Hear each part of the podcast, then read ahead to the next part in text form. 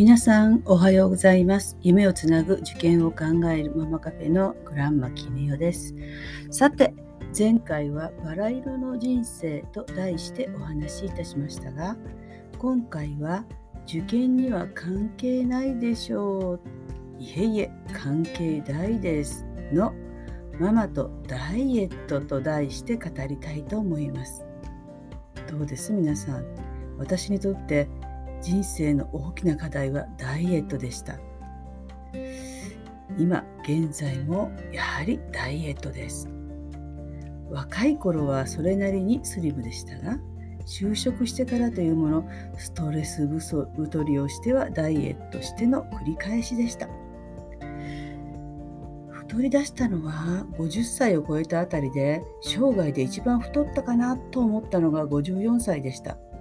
さすがにこの体重は体に悪影響がってことで少し体重落としたかなと思った矢先に乳がんになりました。実は肥満は乳がんの敵なのです。さすがに肥満の恐ろしさを経験してそりゃあ懲りたかと思うでしょう。がついつい甘いものに手が出るのはやっぱり同じ。それが決まって職場です。これが何を意味するか。もう仕事を手放した方がいいかななんて自分の意志の弱さを仕事の仕事のせいにしている自分が、あ、ある意味情けないですが時代は目まぐるしく変化してますしおまけに自分の残りの人生は毎年1年ずつ減っているわけでしてこは悩ましいところであります。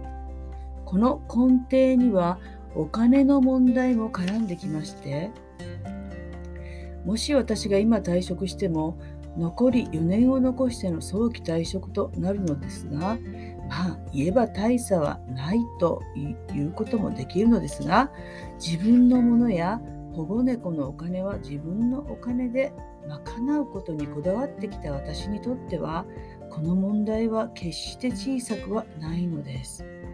しかし人間死んだら終わりだと乳がんの時に思い知っていますしあとは私次第ですよねこの決断ばかりは。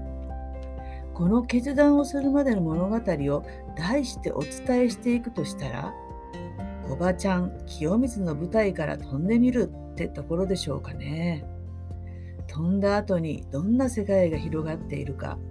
まさか鳥じゃあるまいしこの飛ぶはジャンバンジージャンプというところですね。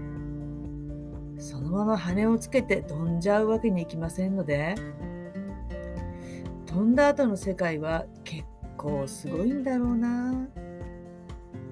と想像していますがその前に心臓麻痺にならないか。むしろそれを心配する自分がいたりしてちょっと笑えてきますがでもですねこのバンジージャンプを飛んでいる人私の周りには結構いましていや今の職場にはいませんよ。私のメンターはじめその周囲の素敵な方々です。そんな方々たちに囲まれながら57歳にしてバンジージャンプを清水の舞台から飛んでみようとしているおばちゃんがいるんです、ここに。で、本日の本題、ダイエット。これね、多分私の場合はお仕事を手放すと必ず痩せると思うんです。なぜなら自分に合わない生活から解放され、ストレスと無縁になるからです。私は個人的に幸せ太りなんてないと思っています。すべてはストレス太り。どうしてこれが受験に関係あるか。それは子供の受験が大きなストレスになるからです。だったら受験からストレスをなくせばいいわけでして、それにはやはり受験や子育てを楽しむしかありません。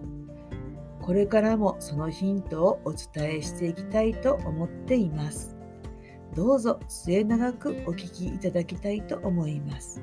これからは清水の舞台からおばちゃんが飛ぶかどうかも合わせて見守っていてくださいね。それでは今日も最後までお聴きいただき本当にありがとうございました。私は頑張るママさんを全力で応援しています。今日のお話にピンときたらフォローしていただけたら嬉しいです。それではあなたの今日が穏やかで幸せな一日となりますように。See you!